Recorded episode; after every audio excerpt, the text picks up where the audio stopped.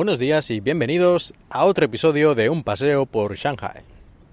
En el episodio de hoy vamos a hablar sobre un tema más práctico que en los episodios anteriores y es que vamos a hablar de la tarjeta de transporte. La tarjeta de transporte, como su propio nombre indica, es una tarjeta que puedes utilizar para la mayoría de los transportes públicos en Shanghai e incluso en algunas zonas cercanas. Y esta tarjeta, que es una especie de tarjeta monedero, es decir, no tiene viajes, no, no pones dentro, pues vale por cinco viajes, no, sino que tú pones dinero, es una tarjeta monedero, y luego ahí se va descontando el dinero cada vez que tomas uno de los transportes, pues se descuenta el dinero correspondiente, según la distancia o según varios factores. Así que lo único que tienes que hacer de vez en cuando a esta tarjeta ponerle más dinero que se puede hacer con el teléfono, se puede hacer con dinero en efectivo en las estaciones, con la tarjeta de crédito, en fin, hay muchas maneras de recargar la tarjeta. Y esta tarjeta lo bueno que tiene es que vale para el metro, que es el metro, creo que ya es el metro con más kilómetros del mundo, y no me extraña. Y están construyendo líneas de metro además a tutiplén. Bueno, pues vale para el metro, vale para los autobuses, vale también incluso para el ferry que cruza el río Huangpu, por ejemplo, y vale también para los taxis y creo que también vale para algún tipo de teleférico o algo que hay en una montaña por aquí cerca de Shanghai, aunque no he ido nunca. En todo caso, bueno, lo básico, ¿eh?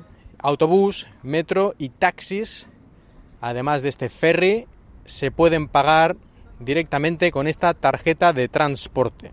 Y es comodísimo, es comodísimo, sobre todo, por ejemplo, en los taxis, que no tienes que andar buscando ahí las monedas sueltas y dé el cambio o intentar pagar con tarjeta de crédito si es que tienen, que en España eso parece que está bastante mal. Y a lo mejor te diga que no o no te fíes de a saber este si me va a hacer algo con la tarjeta. Bueno, pues aquí pagas con esta tarjeta monedero y todo arreglado.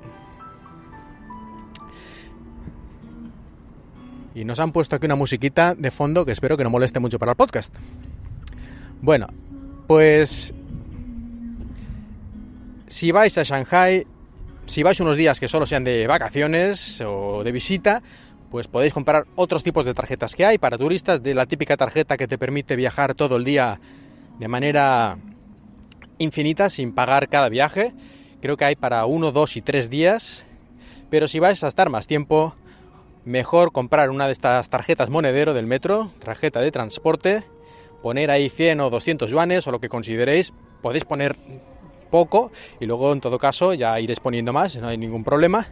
Pero vamos, es lo mejor y lo más cómodo. Además son tarjetas sin contacto, es decir, que cuando vas a cualquiera de estos medios de transporte solo hay que ponerla encima del lector y ya te detecta y te carga la cantidad que sea menester. Y no se atasca la tarjeta ni tiene ningún problema. Poquísimas veces he tenido yo problemas con la tarjeta y siempre porque la he puesto demasiado rápido, la vuelvo a poner otra vez en el lector y la segunda vez ya funciona. Así que yo muy contento con este sistema, que funciona muy bien y sobre todo lo que más me gusta es que funcionen prácticamente todos los transportes públicos. Sería perfecto si funcionara también con las bicicletas estas que puedes alquilar, de las que hablamos en el primer episodio, pero como eso ya son empresas privadas y además hay muchas, pues de momento no creo que vaya a llegar. Pero realmente eso sería excelente. Pues bueno, con este breve episodio relacionado con la tarjeta de transporte de Shanghai, os dejo. Os recuerdo una vez más que podéis seguirme en arroba paseo Shanghai en Twitter y ahí podéis dejarme preguntas, comentarios o simplemente disfrutar de las fotos, imágenes que pongo ahí de vez en cuando y algunas otras cosillas. Pues muchas gracias a todos de nuevo y espero que hayáis disfrutado de este paseo por Shanghai.